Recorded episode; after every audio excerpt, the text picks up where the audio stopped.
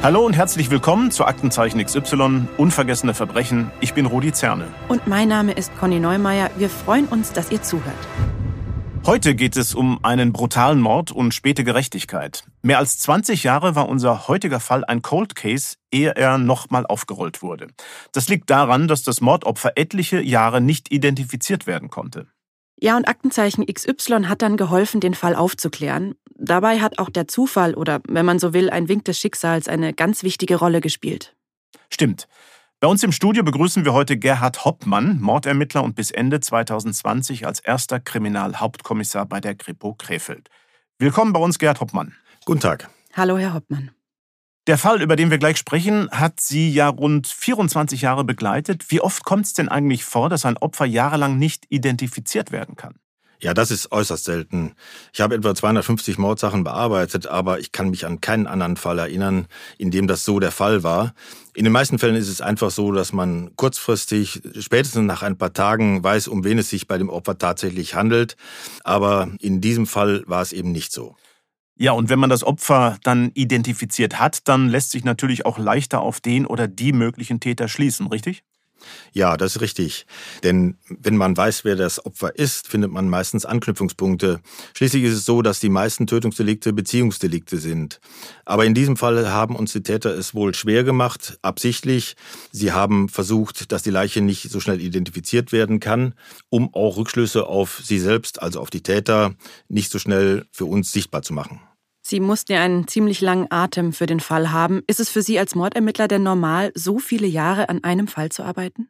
Das ist eigentlich nicht normal. Generell muss man bei der Kriminalpolizei natürlich ein Durchhaltevermögen haben, um Fälle aufzuklären.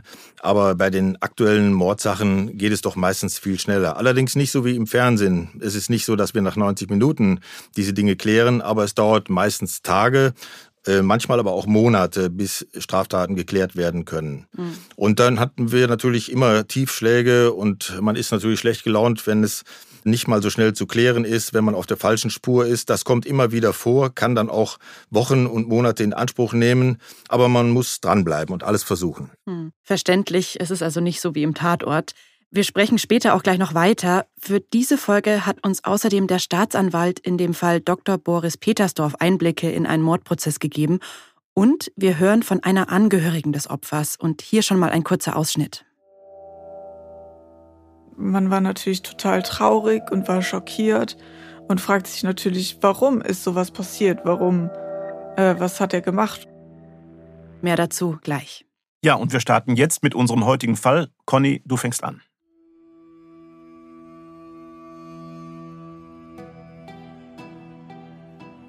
Am 8. Dezember 1996 scheint in Krefeld in Nordrhein-Westfalen die Sonne. Es ist kalt, die Temperaturen bewegen sich um den Gefrierpunkt. Aber immerhin regnet es nicht mehr, wie noch die Tage davor. Gerhard Hoppmann ist damals 38 Jahre alt und Kommissar in der Mordkommission Krefeld. Es ist Sonntagmorgen und er freut sich darauf, später ein bisschen im Garten zu arbeiten. Aber so weit soll es nicht kommen. Das Telefon des Kommissars klingelt, er hat an diesem Sonntag Bereitschaftsdienst. Das heißt, bei allen Tötungsdelikten im Zuständigkeitsbereich seiner Kommission wird er gerufen. Egal an welchem Tag, egal zu welcher Zeit. Am Telefon erfährt Kommissar Hoppmann, ein Jäger hat die Polizei alarmiert. Sein Hund hat die Leiche eines Mannes entdeckt. Gerhard Hoppmann und ein Kollege steigen ins Auto und fahren zu der Kiesgrube. Sie ist in Scharphüsen, einem Ortsteil der Gemeinde Röhrt. Der kleine Ort liegt zwischen Duisburg und dem niederländischen Venlo, 20 bis 30 Kilometer von der deutsch-niederländischen Grenze entfernt. Die Kommissare biegen von einer wenig befahrenen Landstraße auf einen kleinen Weg ein, um zur Kiesgrube zu gelangen. Sie ist schon seit Jahren nicht mehr in Betrieb. Höchstens ein paar Spaziergänger oder Motocrossfahrer verirren sich noch hierher. Vor Ort hält Gerhard Hoppmann seine Eindrücke mit einer Videokamera fest. Was ihr jetzt hört, sind Aufnahmen vom Tag des Leichenfunds. Sie wurden für den damals gezeigten Film in der Aktenzeichensendung nachgestellt. Sonntag, 8. Dezember 1996. Wir befinden uns etwa 60 Meter entfernt von der Kiesgrube Schapphüsen, bekannt auch als Hauser Sandkuhle. Von diesem Weg besteht die Möglichkeit, ungehindert bis an den Rand der Kiesgrube zu gelangen. Das Gestrüpp in diesem Bereich ist teilweise niedergetreten. In dem Video sieht man die stillgelegte Hauser Sandkuhle. Im Wesentlichen ist es eine verwachsene, weitläufige Grube, umringt von Feldern. Weil Dezember ist, sind die meisten Bäume und Büsche kahl. An dieser Stelle führt der Abhang steil hinab. Auf der gesamten Fläche sind Zeitungen lose hinabgeschüttet und verteilt. Am Fuße des Abhanges ist aus der Entfernung der Tote zu sehen. Es handelt sich um die unbekleidete Leiche eines ca. 40 bis 45-jährigen Mannes. An dieser Stelle des Videos zoomt Hoppmann auf die Leiche. Die Kameras nehmen 1996 noch nicht in allzu guter Qualität auf, deshalb kann man keine Details erkennen. Aber allein die Umrisse und die bleiche Haut des Toten zu sehen, ist schon ziemlich eindrücklich. Der Leichnam wird untersucht, sein Körper mit Folien abgeklebt, um Mikrospuren wie Fasern oder Haare zu sichern. Denn eines ist jetzt schon klar. Dieser Mann ist Opfer eines Verbrechens. Er hat etliche schwere Verletzungen am Kopf und ein Bein steht unnatürlich ab. Offensichtlich hat jemand den Unterschenkelknochen zertrümmert. Und klar ist auch, die Hauser Sandkuhle ist nicht der Ort, an dem der Mann getötet wurde. Die Stelle, an der die Leiche liegt, ist so steil, dass man dort kaum frei stehen kann. Um den Fundort herum finden die Ermittlerinnen und Ermittler auch keine Spuren, die mit der Tat zusammenhängen könnten. Vermutlich hat also jemand den Mann getötet und dann die Leiche in der Kiesgrube entsorgt. Dieser Verdacht bestätigt sich, als die Kriminalbeamten die Leiche vor Ort näher betrachten. Ein Detail, auf das Mordermittlerinnen und Ermittler dabei immer achten, sind die sogenannten Totenflecken. Machen wir einen kurzen Ausflug in die Thanatologie, die Wissenschaft vom Tod. Also wenn ein Mensch stirbt und somit auch der Blutkreislauf im Körper zum Stillstand kommt, bilden sich an den herabhängenden Körperpartien bläulich-violette Stellen. Die sehen in etwa aus wie blaue Flecken. Liegt die tote Person zum Beispiel auf dem Rücken, sammelt sich dort das Blut und es bilden sich Totenflecken. Die Flecken sind nicht nur ein sicheres Todeszeichen, sie liefern Ermittlerinnen und Ermittlern auch Hinweise, wie die ersten Stunden nach dem Tod von Opfern ausgesehen haben. Kriminalbeamte unterscheiden dazu grob drei Phasen. In den ersten fünf Stunden nach dem Tod können sich die Totenflecken komplett verändern, weil das Blut noch sehr flüssig ist. Sie verschwinden und bilden sich neu, wenn die Leiche zum Beispiel umgelagert wird. Die zweite Phase, wenn eine Leiche mindestens fünf Stunden nach Eintritt des Todes still liegt und dann nochmal bewegt wird, bleibt ein Teil der ursprünglichen Totenflecken. Es können sich aber noch weitere, neue Flecken an anderen Stellen bilden. Dann spricht man von sogenannten doppelten Totenflecken. Das ist ein eher seltenes Phänomen. Die dritte Phase. Ab zwölf Stunden nach dem Tod verändern sich die Flecken dann gar nicht mehr, auch wenn die Leiche nochmal umgelegt wird.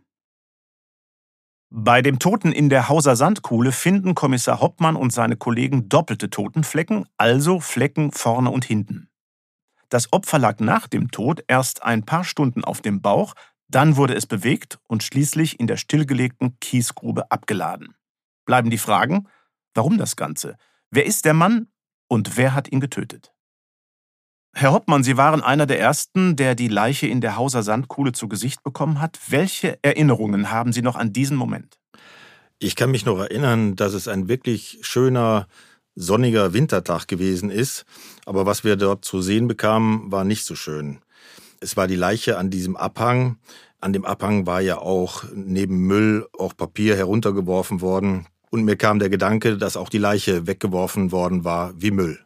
Der Tote wurde nackt aufgefunden, er wurde ausgezogen. Was glaubten Sie denn damals warum? Ja, offensichtlich wollten uns, uns die Täter schwieriger machen, das Opfer zu identifizieren.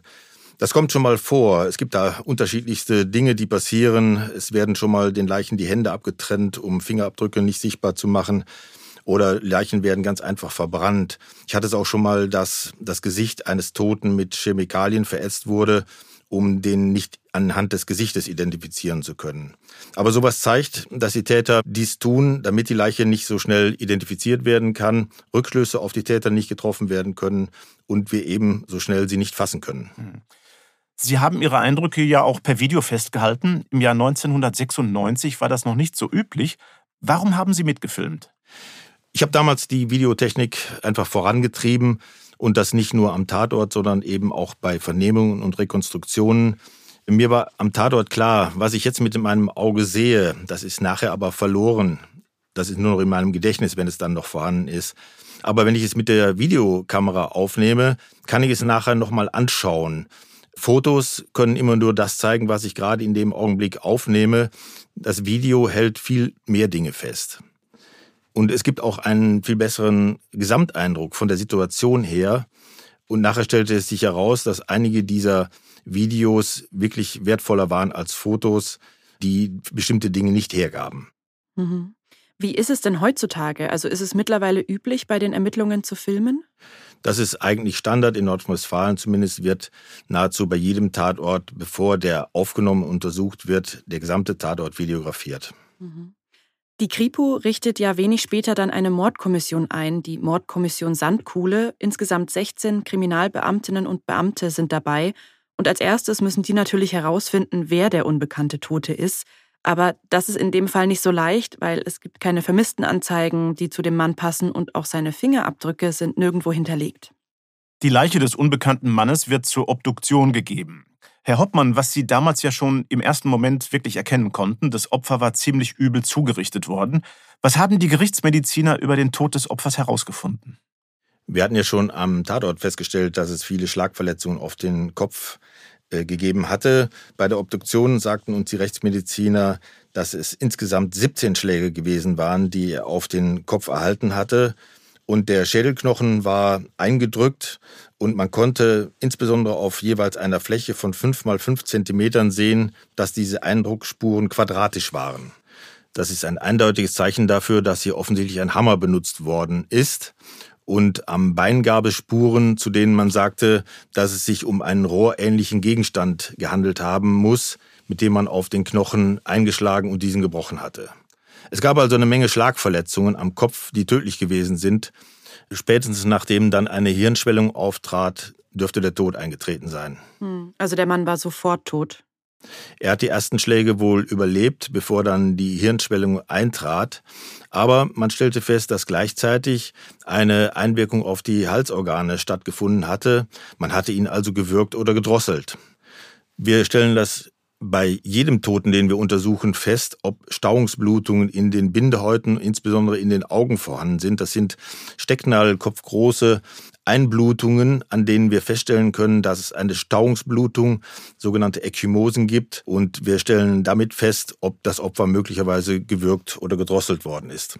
Das klingt wirklich brutal. Dem Mann wurde nicht nur der Kopf eingeschlagen, man hat ihn auch noch gewürgt. Warum würde jemand sowas tun? Ja, für uns war das ein eindeutiges Zeichen, dass es hier jemand mit der Tötung wirklich ernst gemeint hat. Man hat nicht einfach in einem Streit einem anderen auf den Kopf geschlagen. Es gab so massive Schläge, dass diese sicherlich ausgereicht hätte, diese Person zu töten. Aber darüber hinaus hatte man ihn eben nochmal gedrosselt. Es wollte also wirklich jemand verursachen, dass die Person nicht mehr lebt. Konnten Sie denn durch die Obduktion auch herausfinden, wann der Mann gestorben ist? Ja, man sagte uns, dass ein bis zwei Wochen vor Aufwinden der Todeszeitpunkt gewesen sein muss. Es hatte sich eine sogenannte Waschhaut gebildet. Die bildet sich immer, wenn Menschen lange im Wasser liegen. Und es hatte ja Tage zuvor intensiv geregnet. Man sieht das bei sich selbst, wenn man in der Badewanne zu lange liegt, dann bildet sich eine Waschhaut an den Fingern. So ähnlich muss man sich das hier auch vorstellen.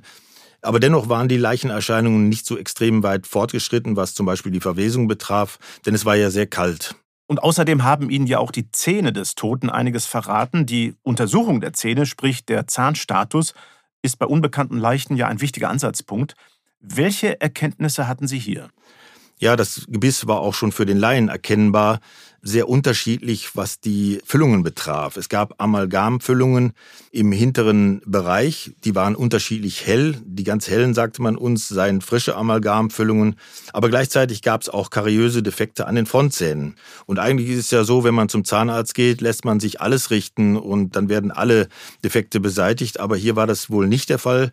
Das Opfer hatte wohl nur die hinteren Zähne machen lassen vorne nichts und das fanden wir sehr ungewöhnlich. Möglicherweise hatte man nicht genug Geld, keine Versicherung oder was immer, äh, warum das vorne nicht repariert worden ist. Mhm. Und Sie sind noch weitergegangen. Die Füllungen haben Sie später nochmal untersuchen lassen. Was kam dann dabei raus? Es wurde festgestellt, dass der Quecksilbergehalt dieser Füllungen so hoch war, dass er in Deutschland gar nicht zugelassen wäre. Im östlichen Ausland war dieser hohe Quecksilberanteil aber offensichtlich gang und gäbe. Und für uns war das ein Indiz, dass der Tote möglicherweise seine Zähne im östlichen Ausland hatte richten lassen. Also ein Hinweis in Richtung Osteuropa. Dazu kommt, ganz in der Nähe der Hauser Sandkuhle hat es damals Parkplätze gegeben, an denen polnische Tagelöhner ihre Dienste angeboten haben. Die waren für Sie dann natürlich auch interessant, oder? Ja, wir hatten ja die Hinweise aus der Obduktion und äh, zu den Zähnen, dass möglicherweise das Opfer etwas mit dem Ausland zu tun hat. Und damals war es so, dass es sehr viele polnische Landarbeiter gab, die auf Parkplätzen ihre Arbeit anboten. Sie haben dort gestanden, geparkt und darauf gewartet, dass Bauern oder andere Personen kommen, um sie für sich arbeiten zu lassen. Diese Leute, die aus Polen kamen, waren immer nur für ein paar Monate da und haben dann ihr Geld verdient, sind dann wieder zurück nach Polen gefahren zu ihren Familien. Und diese Parkplätze, wo die ihre Arbeit anboten, die gab es auch ganz in der Nähe der Hauser Sandkohle. Insofern kam für uns schnell der Verdacht, dass es sich bei dem Opfer um eine Person handeln könnte, die aus diesem Personenkreis stammt. Die Mordkommission Sandkuhle hat also schon mal einige Erkenntnisse, die in Richtung Osteuropa und speziell Polen deuten, aber die Ermittlerinnen und Ermittler versuchen auch über andere Wege den unbekannten Toten zu identifizieren. Wir hören mal, wie es weiterging. Kommissar Hoppmann und seine Kolleginnen und Kollegen wollen nach dem Fund der Leiche so schnell wie möglich die Öffentlichkeit einbeziehen und ein Bild des Opfers in den Medien zeigen. Aber es stellt sich die Frage, ob Angehörige oder Bekannte des Toten ihn auf einem Foto überhaupt erkennen würden. Weil der Mann so zugerichtet wurde, ist seine Nase deformiert. Die Augen sind geschlossen, aber auch scheinbare Nebensächlichkeiten werden zum Problem. Ein Beispiel die Haare. Das Opfer hatte dunkelbraunes Haar mit Geheimratsecken. Aber wie soll man das frisieren für das Foto? Wie hat er es vor dem Tod getragen? Gescheitelt? Nach hinten gekämmt? Oder ganz anders? Der Tote wird gewaschen und anschließend fotografiert. Aber ob er aussieht wie früher, weiß natürlich keiner. Dazu kommt die mehrfach gebrochene Nase. Dadurch wirkt das Gesicht sowieso ganz anders. Und dann gibt es schließlich noch ein Problem. Die meisten Medienvertreter wollen die Fotos der Leiche nicht veröffentlichen. Das entstellte Gesicht halten sie für nicht zumutbar. Heutzutage hat man da übrigens bessere Mittel, zumindest was Probleme wie die entstellte Nase angeht. Es gibt sogenannte Thanatopraktiker. Sie werden speziell ausgebildet, um Leichen aufzubereiten und zu rekonstruieren, wie die Toten zu Lebzeiten ausgesehen haben. Eine deformierte Nase können sie zum Beispiel optisch wieder richten. Aber 1996, als Gerhard Hoppmann versucht, das Foto des Toten in die Medien zu bekommen, hat er noch keine Möglichkeit, einen Thanatopraktiker zu Hilfe zu nehmen. Herr Hoppmann, Sie haben dann ja aber noch einen anderen Weg gefunden, ein Bild des Toten für die Medien zu bekommen. Ja, zunächst haben mein Kollege und ich vor der Obduktion tatsächlich das versucht, was heute Thanatopraktiker machen. Wir haben nämlich versucht, den Toten wieder so herzurichten, wie er vielleicht ausgesehen hatte. Aber das ist tatsächlich schwierig, eine zerschlagene Nase so aussehen zu lassen, als sei sie heile. Und auch mit den Haaren wussten wir nicht, wie wir damit umgehen sollten. Mit einem Kamm versucht man dann die Haare zu scheiteln, aber man weiß ja nicht, wie hat es denn wirklich ausgesehen. Und deswegen hatte ich die Idee, den Toten zeichnen zu lassen. Denn damals gab es noch keine Technik wie heute zum Erstellen von Phantomfotos. Aber es gab einen Porträtzeichner, der schon mal für uns tätig war. Den habe ich dann gefragt, ob er uns den Toten malen könnte. Er hat dann aus verschiedensten Fotos und auch den Videos, die wir ihm zur Verfügung gestellt haben, tatsächlich ein Bild gemalt. Er musste sich dabei natürlich die Haare vorstellen und die Nase retuschieren. Und dann hat er ein Bild erstellt, von dem ich nach wie vor meine, dass es ziemlich gut geworden ist. Diese Zeichnung, die ist dann ja, also etwa zwei Wochen nach dem Fund der Leiche, auch auf allen Fahndungsplakaten gelandet. Für Hinweise, die zur Aufklärung beitragen, war eine Belohnung von 3000 Mark ausgelobt. Wo haben Sie diese Plakate denn überall aufgehängt? Ja, standardmäßig hängt man das in allen Behörden und in den Gemeinden, Bushaltestellen und sowas auf. Aber für uns ging es natürlich auch um die Ortsnähe und wir haben es an all den Parkplätzen aufgehängt an den Parkplätzen, wo die Polen insbesondere sich angeboten haben. Und wir haben Flugblätter verteilt, also die Fahndungsplakate verteilt unter den Polen, damit sie die auch untereinander weitergeben können. Und die wurden dann auch in polnische Sprache übersetzt und entsprechend gedruckt und dann an diese Personen weitergegeben. Das wurde sehr intensiv von uns vorbereitet. Dazu müssen wir jetzt auch sagen, es wurde nicht nur in Deutschland gefahndet, sondern auch in den angrenzenden Niederlanden und in Polen. Wie läuft so eine Zusammenarbeit mit den niederländischen und polnischen Behörden ab? Die Zusammenarbeit mit den Niederländern war für uns ja Routine und einfach. Wir hatten nämlich schon einige Mordkommissionen gemeinsam mit ihnen gemacht und so hatten wir persönliche Kontakte, aber auch über das Landeskriminalamt wurden diese Kontakte dann nochmal hergestellt. Äh, mit Polen war das extrem schwieriger. Damals gab es noch nicht die Verbindungen, die wir heute haben, wie über die entsprechenden Verbindungsbeamten. Und wir mussten das auf dem offiziellen Weg über das Bundeskriminalamt tun. Wir haben das dorthin geschickt und wussten dann aber nicht, wenn es weitergeschickt wird, wird das auch vernünftig bearbeitet oder nicht. Außerdem kommt dazu, dass es in Polen von der Verwaltung her verschiedene Woiwodschaften gibt, Verwaltungsbezirke und man musste in jedem einzelnen Verwaltungsbezirk nachfragen, ob es dort vermissten Sachen gibt. Uns war nie klar, wie ist da mit welcher Intensität dran gearbeitet worden und war nie sicher, haben die wirklich alle vermissten Sachen vernünftig überprüft. Die Spur nach Osteuropa verfolgen die Beamten besonders intensiv. In der Region um die Hauser Sandkuhle arbeiten ja immer wieder Polen als Tagelöhner. Vielleicht weiß einer von ihnen, wer der unbekannte Tote ist. Kommissar Hoppmann und seine Kolleginnen und Kollegen besuchen alle Gehöfte um den Fundort der Leiche und fragen, wer hier gearbeitet hat und der Beschreibung des Toten entsprechen könnte. Die Ermittlungen in diesem Umfeld sind schwierig, denn die Arbeiter haben in Deutschland keinen festen Wohnsitz und viele sprechen kaum Deutsch. Gerhard Hoppmann kann also nur über einen Dolmetscher mit den Arbeitern sprechen. Außerdem reisen die meisten von ihnen nach ein paar Monaten wieder zurück in die Heimat. Gerade im Dezember, wenn Weihnachten immer näher rückt, treten viele die Heimreise an. Trotzdem bekommen die Ermittlerinnen und Ermittler einige Hinweise von polnischen Arbeitern, denen sie die Bilder des Toten zeigen. Sie erfahren, dass es unter den Arbeitern immer mal wieder Streit und sogar Schlägereien gegeben haben soll. Das könnte ein Tatmotiv gewesen sein. Die polnischen Arbeiter nennen Namen von Männern, deren Beschreibung und Zeitpunkt des Aufenthalts scheinbar passen. Doch anschließend findet die Mordkommission jedes Mal heraus, dass sie doch einer falschen Spur nachjagt. Ungefähr zwei Monate nach seinem Tod wird der Unbekannte beerdigt. Die Gemeinde, in der er gefunden wurde, also Röhrt, ist verpflichtet, ihn zu bestatten. Weil man aber immer noch nicht weiß, wer der Mann ist, wird er ohne Feier und ohne Grabstein auf dem Friedhof Röhrt, Scharphüsen, bestattet. Gerhard Hoppmann und ein Kollege sind die einzigen, die bei der Beerdigung an seinem Grab stehen. Etwa zur selben Zeit wird die 16 Personen starke Mordkommission Sandkuhle aufgelöst. Gerhard Hoppmann und ein Kollege gehen neben ihrer täglichen Arbeit von nun an allein dem Fall nach. Sie stehen dabei auch immer in Kontakt mit der Dienststelle Vermisste Unbekannte Tote des Landeskriminalamts. Wenn dort eine Vermisstenanzeige eingeht, die auf die Beschreibung des Toten passt, würden es Kommissar Hoppmann und sein Kollege direkt erfahren. Doch auch hier nichts. Herr Hoppmann, ist es eigentlich normal, dass eine Mordkommission so schnell aufgelöst wird, wenn der Fall noch so völlig offen ist? Naja, zwei Monate ist nicht schnell. Schließlich gab es kaum noch Spuren zu bearbeiten und insofern hatten wir schon sehr viel Zeit mit sehr vielen Leuten investiert. Und an so einer Mordkommission hängen 10 bis 20 Mitarbeiter und die fallen für diese Zeit für andere Arbeiten aus. Wir haben auch andere Dinge zu bearbeiten, einige hundert Todesfälle, Brände, Körperverletzungen. Und es kommen ständig neue Todesermittlungen und Tötungsdelikte, sodass man nicht ewig so einer Sache nacharbeiten kann. Das ist belastend für die Dienststelle. Und es gab ja auch keine konkreten Spuren mehr. Und es hätte keinen Sinn mehr gemacht, die MK noch länger fortzuführen. Parallel läuft ja außerdem die internationale Fahndung weiter. Etwa einen Monat nach dem Fund der Leiche war der Fall in den niederländischen Medien, rund drei Monate danach in den polnischen. Wie genau sah diese internationale Medienfahndung aus? In beiden Ländern gibt es Sendungen, die mit der Sendung Aktenzeichen XY vergleichbar sind.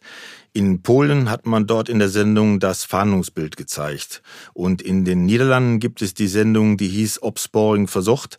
Und mein Kollege Günter Kranz, der mit einer Holländerin verheiratet war, sprach perfekt die Sprache und ist dann selbst ins niederländische Fernsehen gegangen und hat den Beitrag dort vorgestellt. Ja, und am 5. Dezember 1997, also etwa ein Jahr nachdem die Leiche gefunden wurde, läuft der Fall dann auch in Deutschland bei Aktenzeichen XY ungelöst.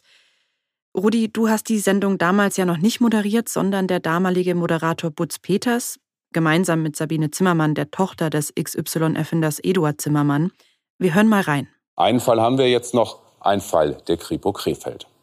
Es geht um Mord. Das Opfer ist noch nicht identifiziert. Die Leiche wurde am 8. Dezember 1996 bei Röhrt-Schapphüsen gefunden. Ein unbekleideter Mann, etwa 40 Jahre alt. Getötet durch zahlreiche Schläge auf den Kopf. Das war ein sogenannter Studiofall. Das heißt, damals haben die Kolleginnen und Kollegen keinen Film zu dem Fall gedreht, sondern er wurde im Studio vorgestellt, zusammen mit einem Bild des Toten und den wichtigsten Infos. Die Videoaufnahmen aus der Hauser Sandkuhle wurden damals übrigens nicht gezeigt. Ja, und nach der Sendung kamen dann etliche Hinweise rein, wer der Tote sein könnte. Kommissar Hoppmann und sein Kollege gehen ihn nach und gleichen alles ab, aber auch hier ist der richtige Tipp nicht dabei. Herr Hoppmann, Sie haben jetzt Jahre später, nämlich im Jahr 2004, auch noch eine spezielle Analyse in Auftrag gegeben. Eine sogenannte Isotopenuntersuchung. Das war damals ja noch eine recht neue Methode, ne? Ja, das stimmt. Ich habe damals die Rechtsmedizin in München gebeten, das zu untersuchen. Das heißt, es werden Knochen, Haare, Fingernägel eingeschickt und die wurden dann auf bestimmte Isotope untersucht. Es ist so, dass in Lebewesen sich Isotope einlagern, nämlich das kommt durch die Umwelt. Äh, man atmet bestimmte Luft, man nimmt bestimmte Speisen zu sich, Getränke, Wasser etc. Und die Isotope aus der Umwelt lagern sich damit in den Körper ein. Und die können reproduziert werden und geben so Rückschlüsse auf die Umgebung, wo das Lebewesen sich aufgehalten hat. In den Knochen ist es dann so, dass die Dinge festgestellt werden, die sich vor langer Zeit eingelagert haben und in den Haaren beispielsweise die, die erst vor kurzem eingelagert worden sind. Wo kommt diese Methode her? Ja, es kommt zum Beispiel aus dem Bereich der Tiermedizin. So konnte man feststellen, in der EU, ob zum Beispiel eine Kuh wirklich aus Spanien importiert wurde oder nicht und nicht aus Osteuropa. 2010 haben sie die Untersuchung nochmal wiederholt, weil es damals hieß, die Methode sei nochmal verfeinert worden. Was kam denn jeweils raus in Bezug auf den unbekannten Toten? Also bei der ersten Untersuchung hieß es, es gäbe ganz typische Bleiisotope, die wurden verortet im östlichen Bereich Polens und auch im Zusammenhang mit dem russischen Militär und von dem Militär benutzten Treibstoff. Man meinte dazu sagen zu können, dass der tote Isotope in sich trug, die aus dem östlichen Bereich Polens, möglicherweise auch aus der Grenze zur Ukraine stammten oder zum Beispiel, wenn ein russisches Militärlager in der Nähe gewesen wäre. Bei der zweiten Untersuchung gab es dann Hinweise, dass auch Meereseinfluss festgestellt wurde. So kam der Hinweis, dass das möglicherweise auch der Bereich Lettland, Litauen sein könnte und der Tote im Bereich des Meeres gewohnt hatte.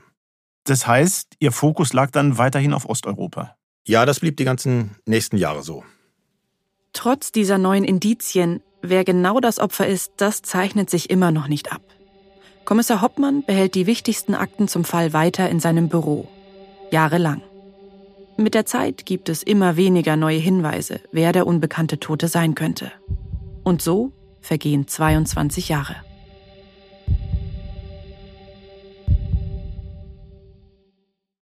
Doch dann, Anfang 2019, kommt frischer Wind in den Fall Sandkuhle, der mittlerweile ein Cold Case ist. Er wird nochmal ganz neu aufgerollt. Herr Hoppmann, warum? In Nordrhein-Westfalen wurde seinerzeit, nämlich 2017, die sogenannte Cold Case Datenbank eingerichtet. Es ging darum, alte Mordakten zu digitalisieren. Die wurden eingescannt und abgelegt, um für spätere Zeiten abrufbar zu sein. Viele dieser Akten wären sonst aus den Augen verloren. Manche waren auch schon in so schlechtem Zustand, zum Beispiel Überschwemmung im Keller, dass man sie nicht mehr lesen konnte. Und das wollte man verhindern. Es wurden also alle Behörden gebeten, die ungeklärten Fälle zu melden und die Akten herauszusuchen, damit sie nochmal gescannt und angegangen werden können. sie sollten dann auch nochmal neu untersucht werden. Außerdem stand meine Pensionierung bevor und das war insbesondere für mich auch ein Aufhänger, den Fall nochmal anzugehen. Was hat Sie denn da nochmal so motiviert, also nochmal das Ganze anzufassen? Ja, ich dachte mir, dass es jetzt inzwischen über 22 Jahre her war, aber nichtsdestotrotz dieses Opfer hatte sicherlich eine Familie. Und aufgrund des Alters konnte es sein, dass die Eltern vielleicht nicht mehr leben. Aber sicherlich könnte er Geschwister gehabt haben. Und wenn er Kinder gehabt hat, dann sind die ja jetzt zwar erwachsen.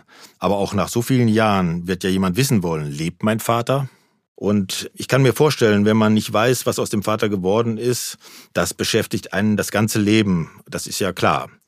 Und für Kriminalbeamten ist das natürlich ein ungeklärter Fall. Der ärgert oder frustriert einen, aber das ist nicht vergleichbar mit dem, was die Angehörigen zu erleiden haben. Gut, dass Sie das sagen an dieser Stelle. Und ich kann mir vorstellen, außerdem will man ja diejenigen, die so ein furchtbares Verbrechen begangen haben, ja auch nicht einfach so davonkommen lassen, oder? Ja, neben der Opferidentifizierung ist das natürlich das Zweite.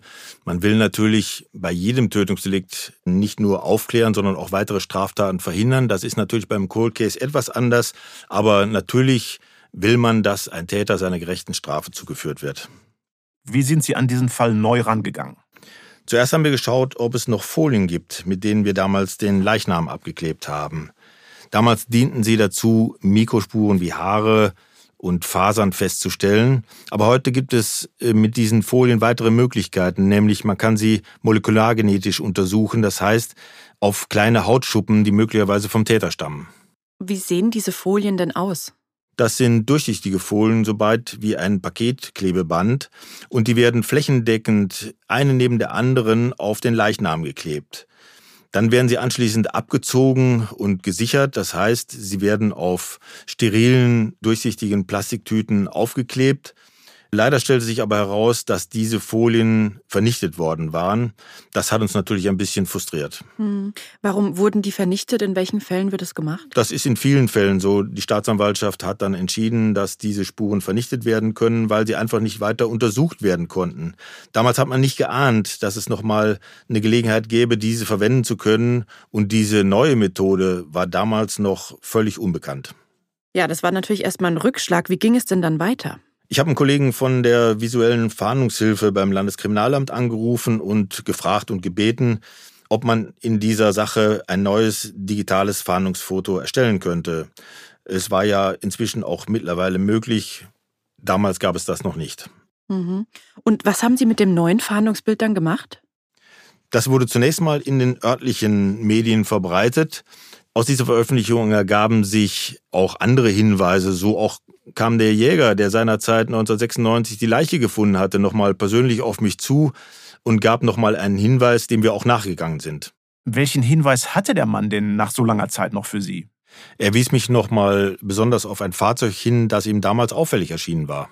Letztlich ergab dieser Hinweis jedoch keine neuen Ermittlungsansätze.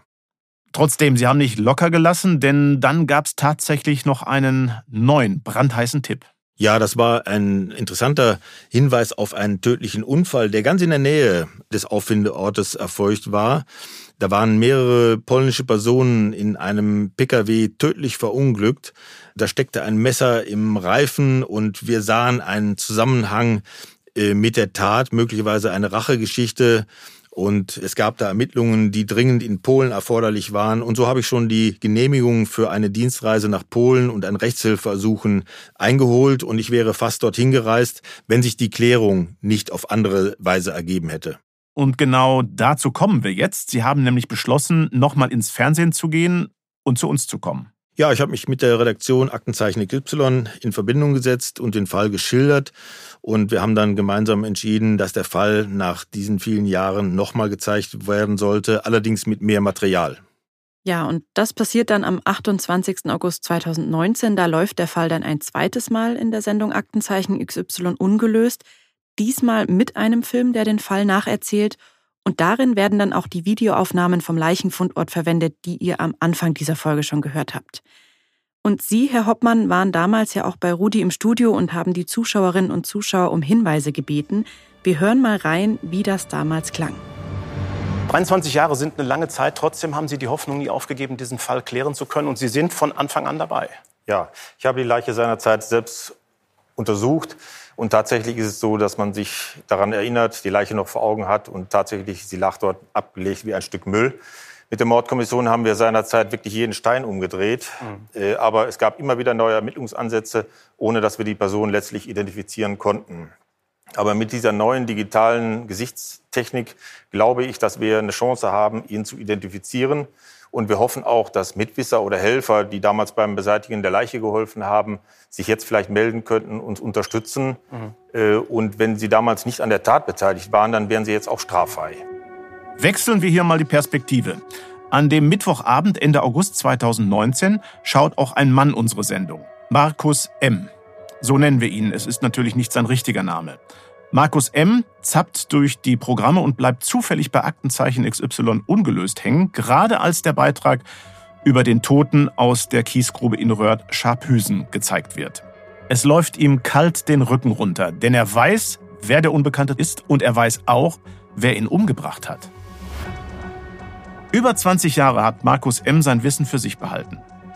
Dass er an diesem Abend zufällig einschaltet, als es um diesen Mord geht, versteht er als Wink des Schicksals. Er wählt die Nummer unseres Aktenzeichen XY-Studios und erzählt einer Polizeibeamtin des LKA Bayern, die Hinweise aufnimmt, was er weiß. Herr Hoppmann, haben Sie dann gleich Kontakt zu dem Mann aufgenommen? Nein, wir haben etwa 50 Hinweise bekommen und es war erstmal nur einer davon. Man konnte viele dieser Hinweise sehr schnell abklären, manche waren aufwendiger, aber wir mussten das neben laufenden Mordsachen tun und äh, wir haben viele andere Delikte zu bearbeiten gehabt und es kam auch noch Corona dazu. Ja, und wann haben Sie sich dann genau mit diesem Hinweis von Markus M. befasst? Das hat dann Monate gedauert. Es meldete sich dann ein Kollege, bei mir, dem ich diese Spur zugeteilt habe. Und er hatte nochmal mit dem Hinweisgeber gesprochen und sagte mir dann, die Spur könnte heiß sein. Dann habe ich mich selbst eingeklinkt und eingeschaltet und schnell festgestellt, das könnte die richtige Spur sein. Mhm. Markus M. meinte ja, er kenne sowohl das Opfer als auch den Täter. Erstmal, wer war laut seiner Aussage das Opfer? Wilfried Kalitz, ein Mann, der damals in Würselen bei Aachen gelebt haben soll. Diese Aussage haben Sie dann ja erstmal sicher überprüft. Wie sind Sie da vorgegangen? Ja, erst wollte ich sicher sein, dass wir überhaupt von der richtigen Sache reden. Über Einwohnermeldeamt, Standesamt und so weiter haben wir dann Angehörige ausfindig gemacht und festgestellt, dass Wilfried Kalitz noch zwei Brüder und eine Schwester hatte und eine eigene Familie, eine Ex-Frau, einen Sohn und eine Tochter. Als sein erster Bruder dann bei mir zur Vernehmung saß, sagte der zu mir, dass sein Bruder seit 1996 Ende des Jahres weg sei. Das Alter passte auch und dann war klar, das könnte er wirklich gewesen sein. Endlich hat der Tote einen Namen. Wilfried Kalitz. Aber wieso hat ihn all die Jahre niemand als vermisst gemeldet? Immerhin hatte er Geschwister, eine Ex-Frau und mit ihr einen Sohn und eine Tochter. Karlitz Tochter, die wir hier Anja nennen, war sieben Jahre alt, als ihr Vater verschwand. Für diese Podcast-Folge hat sie uns von damals erzählt und davon, welche Bedeutung ihr Vater für sie hatte.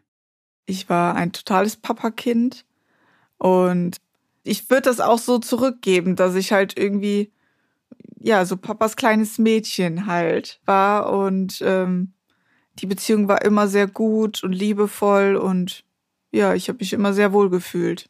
Ihre Eltern sind kurz vor Wilfried Kalitz Verschwinden schon seit etwa drei Jahren getrennt. Anja Kalitz Vater wohnt in einem Haus mit einer Autowerkstatt. Er arbeitet selbstständig und repariert und verkauft unter anderem Wohnmobile. Obwohl die Eltern getrennt leben, sehen Anja Kalitz und ihr Bruder den Vater regelmäßig. Jedes zweite Wochenende verbringen sie mit ihm. Also ich erinnere mich daran, dass mein Vater sehr liebevoll war zu uns Kindern und dass er immer mit uns was unternommen hat. Also egal, ob wir jetzt gesagt haben, okay, wir möchten gerne oder ich möchte gerne reiten gehen oder wir sind oft in den Tierpark gefahren, das weiß ich noch. Oder halt, wenn schlechtes Wetter war, waren wir halt zu Hause, ne? Dann haben wir was gekocht und haben dann da halt gespielt. Bis die Familie dann plötzlich, Ende 1996, nichts mehr von Wilfried Kalitz hört. Er sollte uns wieder an dem Wochenende abholen und kam dann nicht. Und das war ungewöhnlich. Klar kam es dann schon mal vor, aber eigentlich zu 90 Prozent hat er vorher immer angerufen und gesagt, okay, er kann nicht oder er kommt später. Und er kam einfach nicht. Und dann hat meine Mutter gedacht, okay, dann hat er es vielleicht untypischerweise vergessen oder sonst irgendwas. Er wird sich schon melden. Tage danach hat er sich immer noch nicht gemeldet. Am nächsten Wochenende kam er dann auch wieder nicht und danach das Wochenende auch nicht. Und ja, so hat man dann gedacht, okay, dann ist der wohl irgendwie weggefahren oder verreist oder sonst irgendwas. Die Mutter erklärt die Situation so, dass der Vater wohl Schulden hatte und sich ins Ausland abgesetzt hat.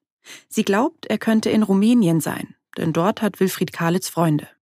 Anja Kalitz, die damals ja erst sieben Jahre alt ist, macht der Gedanke, dass ihr Vater sie einfach so verlassen haben soll, schwer zu schaffen. Natürlich war ich sehr, sehr traurig, das weiß ich noch. Ich habe sehr, sehr stark geweint und tagelang geweint und so. Ich wollte immer zu Papa fahren und gucken, ob er nicht doch irgendwo da ist oder ob man sieht, dass er das Haus verlassen hat oder sowas. Ich habe dann so lange gedrängt, meine Mutter dahin, dass wir dann irgendwann vorbeigefahren sind, haben aber keinen gefunden, haben auch nichts Außergewöhnliches gesehen. Und weil ich dann immer noch so traurig war, ist meine Mutter mit mir zur Polizei gefahren und wollte eine Vermisstenanzeige machen. Damals war das aber so, dass man halt eine erwachsene Person nicht vermisst melden kann. Und ähm, das heißt, damals konnten wir ihn auch gar nicht vermisst melden, ne? weil eine erwachsene Person kann leider dahin gehen, wo sie hin möchte. An dieser Stelle noch mal kurz eine Frage an Sie, Herr Hoppmann. Für viele unserer Hörerinnen und Hörer ist es wahrscheinlich erstmal schwer nachzuvollziehen, warum die Polizei hier keine Vermisstenanzeige aufgenommen hat. Wie kann das sein? Damals war es so, ein erwachsener Mensch konnte tun lassen, was er will, kann sich ohne seine Familie zu fragen äh, woanders hinbegeben und sich woanders aufhalten, braucht sich nicht zu melden. Bei Erwachsenen mussten dann schon Anhaltspunkte vorliegen, zum Beispiel Verdacht auf ein Verbrechen, psychische Erkrankungen, Verdacht auf Suizid, äh, um als vermissten Fall zu gelten. In diesem Falle äh, war ja bekannt, dass Herr Kalitz sogar Schulden hatte, Bekannte im Ausland und es sprach nichts für einen äh, damals bekannten vermissten Fall. Die Kollegen haben also damals korrekt gehandelt. Anja Kalitz fängt irgendwann an, mit der Vorstellung zu leben, dass ihr Vater sich wohl tatsächlich ins Ausland abgesetzt hat, auch wenn ihre Gedanken natürlich weiterkreisen. Klar denkt man dann ja, wo ist Papa? Hat er jetzt vielleicht ein besseres Leben wie wir oder ähm, hat er sogar ein schlechteres Leben wie vorher? Was macht er?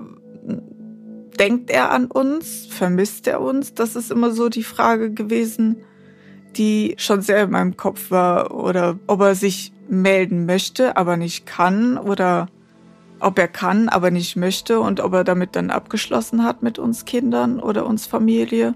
Wo ich aber auch sehr oft gedacht habe, was machst du jetzt, wenn, wenn er einfach so vor der Tür steht? Die Jahre vergehen. Anja Kalitz wird erwachsen und baut sich ein Leben auf. Dann, im Sommer 2020, ruft sie völlig überraschend die Kriminalpolizei an. Es ist Gerhard Hoppmann. Herr Hauptmann, wie haben Sie dieses Gespräch mit der Tochter in Erinnerung?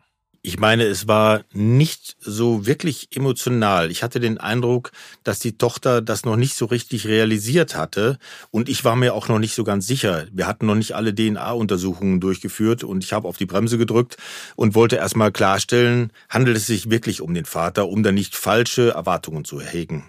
Nach dem Hinweis von Markus M. haben Sie ja erstmal überprüft, ob seine Angaben überhaupt stimmen können und dabei festgestellt, Wilfried Kalitz war tatsächlich seit 1996 verschwunden. Das hat also schon mal gepasst. Was haben Sie dann unternommen, um diesen Verdacht zu verifizieren? Wir haben erstmal die Brüder herangeholt und um Speichelproben gebeten. Es ist nämlich so, dass man bei männlichen Angehörigen sehr sicher und einfach die männliche Abstammungslinie durch das Y-Chromosom untersuchen kann. Das war positiv. Wir haben uns dann an Frau Anja Kalitz gewandt und haben sie gebeten, nach Krefeld zu kommen und uns äh, für einen DNA-Abgleich zur Verfügung zu stehen. Und wir haben dann neben den Kindern auch die frühere Ehefrau um eine Speichelprobe gebeten, um dann über ein Abstammungsgutachten die Abstammungslinie und damit die DNA des Opfers festzustellen. Welche DNA hatten Sie von dem Toten? Er war ja damals schon seit vielen Jahren beerdigt. Bei der Obduktion wurden Gewebematerialien entnommen, zum Beispiel von Organen, und solange der Fall nicht gelöst ist, wird sowas aufgehoben. Mhm. Und damit war dann ganz sicher bewiesen, wer der unbekannte Tote war? Ja, mit absoluter Sicherheit. Das mit dem Y-Chromosom war klar, dass es sich um die männliche Abstammungslinie handelt, aber mit dem Abstammungsgutachten war es dann absolut sicher, dass Wilfried Kalitz der Tote ist, der gefunden wurde. Das heißt aber auch, die Spur nach Polen und das Ergebnis der Isotopenuntersuchung waren eine komplett falsche Fährte. Das war für Sie sicher eine ziemlich große Überraschung, oder? Ja, das war eine sehr große Überraschung, denn schließlich hatten wir Jahrzehnte in die falsche Richtung ermittelt. Mhm. Also daraus ergibt sich natürlich die Frage, wie sicher sind solche Isotopenuntersuchungen denn überhaupt? Ja, es gab Untersuchungen, wo das sehr gut hingehauen hat. Und wenn man Terra X anschaut, sieht man, dass das sogar bei 2000 Jahre zurückliegenden Fällen noch funktioniert. Aber in diesem Fall hat es eben nicht funktioniert. Aber ich bin immer offen gegenüber neuen Methoden. Und diese Analyse ist ja nur ein Indiz. Es ist kein sicherer Beweis. Was tatsächlich durch die Isotopenuntersuchung in unserem Fall festgestellt worden ist, war natürlich Quatsch. Nach all den Jahren gab es also endlich Klarheit darüber, wer der tote Mann von der Sandkuhle war. Diese Nachricht mussten Sie, Herr Hoppmann, dann natürlich auch an Anja Kalitz überbringen. Sie erinnert sich noch sehr gut an den Moment. Als der Anruf von Herrn Hoppmann kam, dass der Test positiv ist, dass es mein Vater ist, war ja ein Schock. Ich habe das aber, glaube ich, noch an diesem Tag und ich glaube am nächsten Tag gar nicht so realisiert, weil es einfach gar nicht das war, woran man gedacht hat. Und dann kommt halt diese Nachricht, klar, irgendwo ist es gut, dass man jetzt weiß oder die Gewissheit hat, was wirklich passiert ist in Anführungsstrichen, oder was, äh, wieso er sich damals gar nicht melden konnte. Das war für mich auch so ein bisschen, okay, ich muss Papa jetzt keine Vorwürfe mehr machen, warum er sich nicht mehr meldet oder was passiert ist oder warum er sich nicht blicken lässt, sondern er konnte es ja gar nicht. Das war irgendwie ein bisschen gut für mich, aber trotzdem, man war natürlich total traurig und war schockiert und fragt sich natürlich, warum ist sowas passiert? Warum, was hat er gemacht und warum mein Vater? Tja, warum musste Wilfried Kalitz sterben? Und wer hat ihm das angetan? Diese Fragen galt es jetzt also zu klären. Herr Hoppmann, der Hinweisgeber Markus M. hatte ja gesagt, dass er auch wisse, wer Wilfried Kalitz getötet hat. Wen hat er denn als Täter genannt? Er hat als Täter seinen eigenen Bruder genannt und einen Freund des Bruders. Die Namen dieser zwei Männer haben wir für den Podcast ebenfalls verfremdet. Wir nennen den Bruder Stefan M. und seinen Freund Johannes E. Zunächst mal zu den Brüdern Markus und Stefan M. Wie wuchsen die beiden denn auf? Die Brüder sind in den 80er Jahren in der Nähe von Röhrtschapüsen aufgewachsen. Und sie hatten als Kinder oft in der Nähe und in der Hauser Sandkuhle gespielt. Stefan M. kannte den Ort also bestens. Als er älter wurde, nahm Stefan M. harte Drogen und wurde immer wieder straffällig. Er saß auch eine Zeit lang im Gefängnis. Und woher kannten die beiden Brüder dann wiederum Johannes E.? Alle drei arbeiteten im Kfz-Bereich und Johannes E. arbeitete mit dem Stefan M., später auch mit dem Hinweisgeber Markus M. zusammen. Markus M. besaß nämlich genau wie Wilfried Kalitz eine Autowerkstatt in der Region Aachen. Wie kann man sich denn diese Aachener Kfz-Szene vorstellen? Also Kannte man sich da gut untereinander? Ja, die Leute kannten sich generell gut untereinander und es wurde anscheinend auch viel getratscht in diesem Milieu. Und wie hat jetzt der Hinweisgeber vom Mord überhaupt erfahren? Ja, Ende 1996, Anfang 97 kamen in der Kfz-Szene, in der sich ja der Hinweisgeber bewegte, Gerüchte auf, dass sein Bruder und der Johannes E. Äh, einen Wilfried Kalis getötet haben sollten. Daraufhin hat er dann den Freund seines Bruders gefragt, ob denn da was dran sei.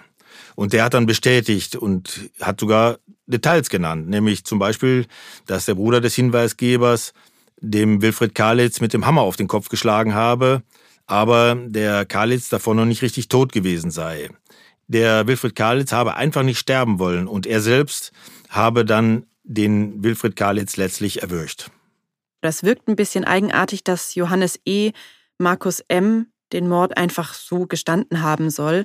Woher wussten Sie denn, dass der Hinweisgeber die Wahrheit sagt?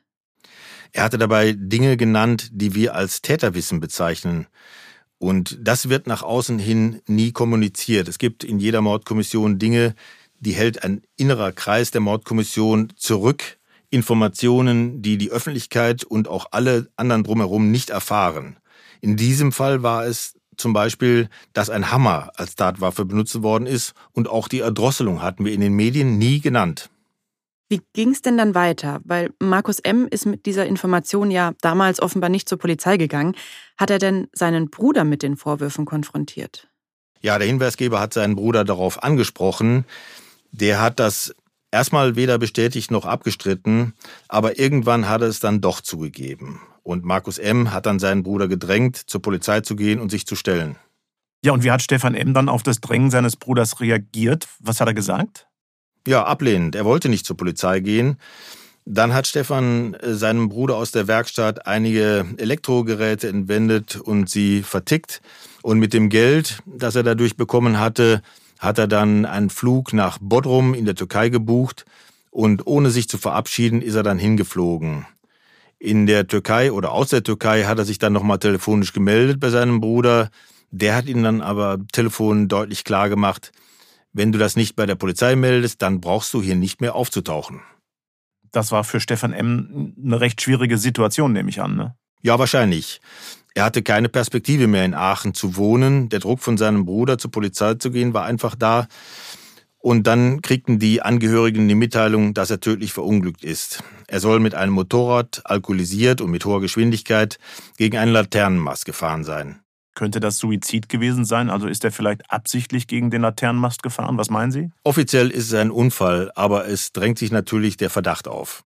Hat es Sie eigentlich damals geärgert, dass der Mann damit nicht mehr zur Rechenschaft gezogen werden konnte?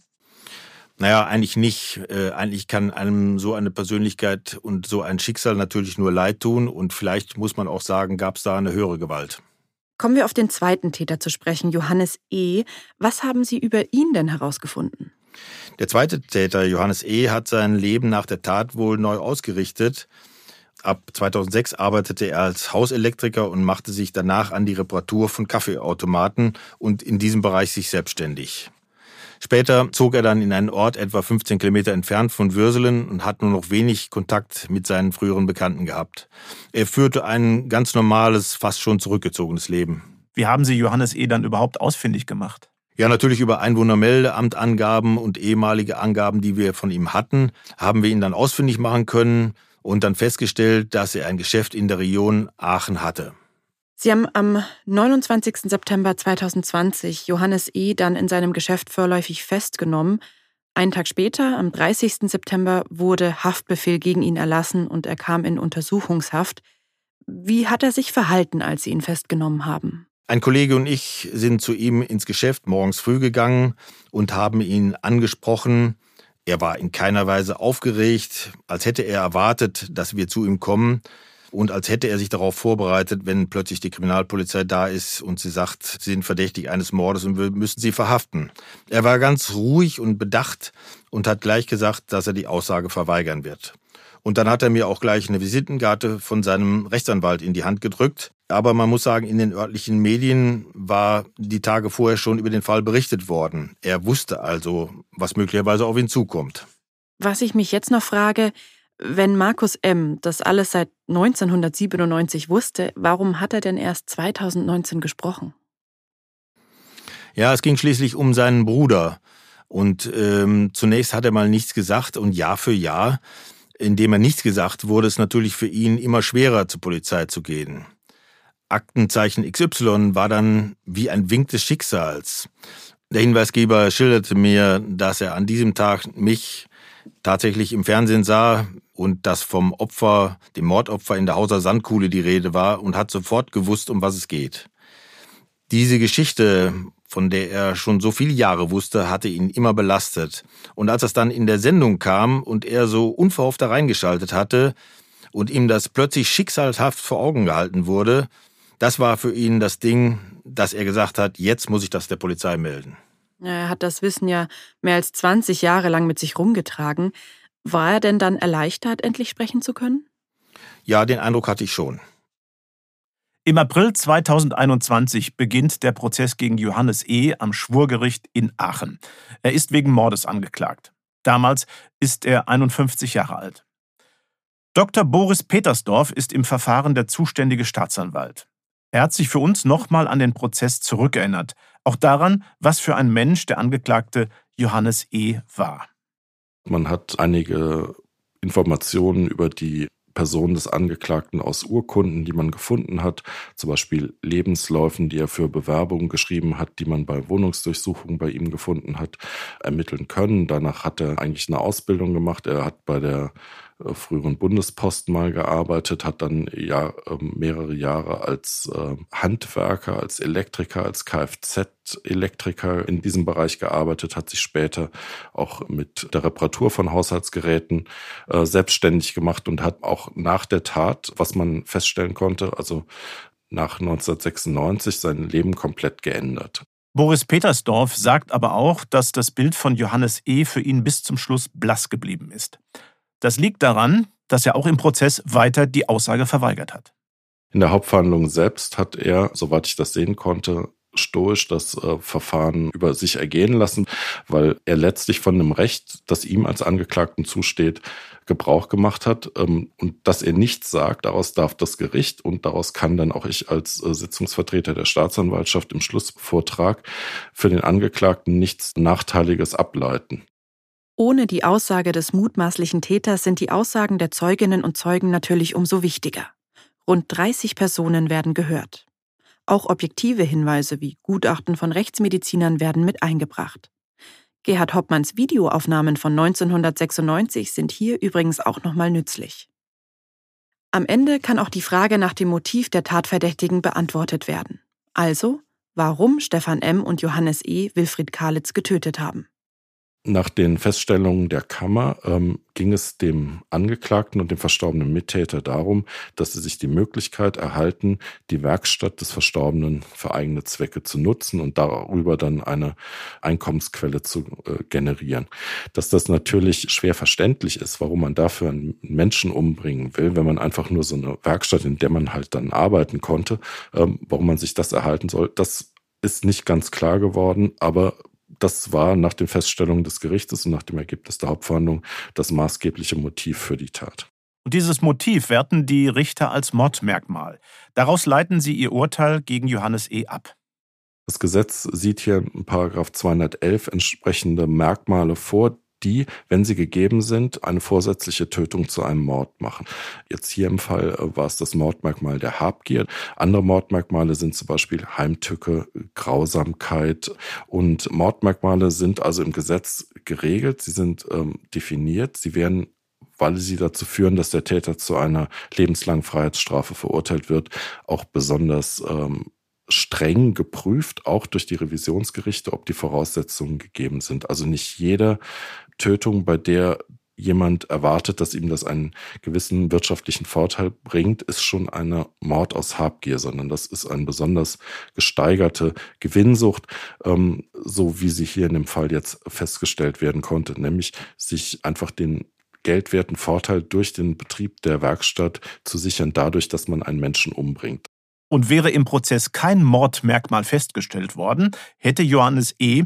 nicht verurteilt werden können. Denn dann wäre lediglich Totschlag festgestellt worden und der verjährt nach 20 Jahren. Mord hingegen verjährt nie. Anja Kalitz, die Tochter des Opfers, war in der Verhandlung Nebenklägerin. Das heißt, sie hat den gesamten Prozess mitbekommen und konnte den Mörder ihres Vaters die ganze Zeit beobachten. Ich habe irgendwie immer versucht, nicht bewusst ihn anzugucken, sondern halt irgendwie vielleicht, wenn ich im Augenwinkel sehe, dass er mich gerade nicht anguckt, dass ich ihn dann vielleicht gerade angucke. Auch irgendwie so ein bisschen aus Selbstschutz, weil ich das, glaube ich, zu diesem Zeitpunkt noch gar nicht so konnte. Das einzigste Mal, wo ich mir das fest vorgenommen habe, ist, wo meine Anwältin das Plädoyer gehalten hat. Sie hat es sozusagen in meinem Namen gehalten und für mich gesprochen und da habe ich mir das nicht nehmen lassen und habe ihn konsequent angeguckt, weil ich einfach auch wollte, dass er spürt, dass diese Worte wirklich von mir kommen. Am 11. Mai 2021, mehr als 24 Jahre nach Wilfried Kalitz Tod, wird Johannes E. wegen Mordes in Tateinheit mit räuberischer Erpressung mit Todesfolge zu einer lebenslangen Freiheitsstrafe verurteilt. Johannes E. und seine Anwälte gehen später noch in Revision, die wird aber als unbegründet verworfen. Das heißt, Johannes E. wird mindestens 15 Jahre im Gefängnis sitzen. Danach kann er einen Antrag stellen, den Rest der Strafe auf Bewährung auszusetzen. Er käme also mit Auflagen wieder frei. Für Anja Kalitz war das Urteil eine große Erleichterung. Weil das jetzt so dieser finale Abschluss war, wo man sagen konnte, okay, jetzt fängst du an, das alles zu verarbeiten. Jetzt fängst du an, ja, ein neues Leben zu leben oder mit diesem Ergebnis halt zu leben. Und jetzt kannst du sozusagen dein Kindheitstrauma irgendwie besser verarbeiten und äh, besser damit klarkommen, ja. Herr Hoppmann, Sie waren ja auch beim Prozess in Aachen mit dabei. Sind Sie zufrieden mit dem Urteil? War es okay? Ja, absolut. Ich hatte auch gar keinen Zweifel daran, dass es wirklich um das Geld gegangen war. Aber das musste auch erstmal so begründet werden. Und es ist bei diesen Sachen oft auf des Messers Schneide, ob da noch eine Verurteilung erfolgen kann. Es gibt zu diesem Fall ja noch eine halb berufliche und halb persönliche Geschichte für Sie, die Sie, ich gehe davon aus, nach wie vor beschäftigt. Denn der Kollege, mit dem Sie die vielen Jahre zusammen ermittelt haben, hat die Aufklärung des Falls ja leider nicht mehr erlebt. Ne? Ja, mein langjähriger Kollege und Freund Günter Kranz ist leider vor seiner Pensionierung verstorben und er hat auch die Lösung dieses Falles nicht mehr mitbekommen. Und ich erinnere mich, wie oft wir uns darüber unterhalten haben und nicht sagen konnten, wie der Fall zu klären ist. Und es ist irgendwie schicksalhaft gewesen, dass gerade er diesen Täter, der sich ja selbst äh, möglicherweise getötet hat, viele Jahre vorher schon mal festgenommen hatte anlässlich eines besonders schweren Raubüberfalles. Und er kannte den Täter offensichtlich. Und er wusste natürlich nicht, dass er auch das Opfer in der Sandkuhle getötet hatte. Ja, der Fall Sandkuhle war ja auch einer ihrer letzten großen Fälle vor ihrer Pensionierung im November 2020. 46 Jahre lang waren Sie im Dienst. Wie war es, sich zu verabschieden? Ja, das fällt natürlich schwer, weil es ein großer Teil des Lebens gewesen ist. Aber das Leben geht auch nach der Pensionierung weiter. Und ich habe nach der Pensionierung im Weiteren noch für das Land NRW äh, Cold Cases bearbeitet. Aber das endet jetzt und äh, danach geht es wirklich in Pension. Mhm. Das heißt, wenn diese Podcast-Folge veröffentlicht wird, dann sind Sie schon ein zweites Mal in Pension. Dann wünsche ich Ihnen nochmal eine ganz, ganz tolle Zeit. Bleiben Sie fit und gesund und herzlichen Dank für dieses Gespräch. Ihnen auch vielen Dank. 24 Jahre hat dieser Fall Gerd Hoppmann und die Kripo Krefeld beschäftigt. Was sind jetzt so deine Gedanken zum Fall Sandkuhle, Conny? Ja, es ist schwer sich vorzustellen, wenn ein Mensch wie Herr Hoppmann hatte schon gesagt, wie Müll in einer Sandkuhle, in einer Kiesgrube abgelegt wird und irgendwo sitzen Sohn, Tochter, Ex-Frau und fragen sich, wo dieser Mensch geblieben ist und es ist spät, aber Gott sei Dank wurde es aufgeklärt.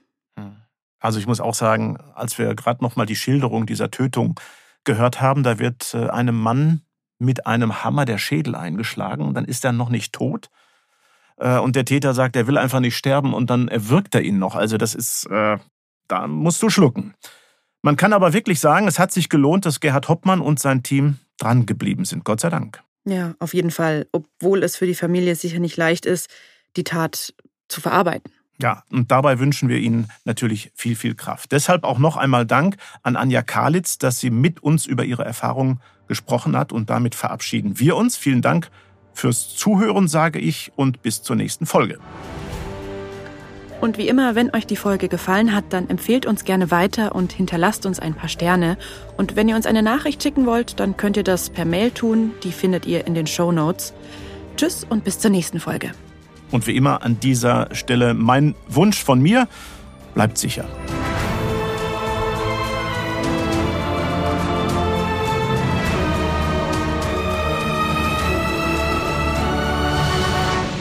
Aktenzeichen XY Unvergessene Verbrechen ist eine Produktion der Securitel in Kooperation mit Ikone Media im Auftrag des ZDF.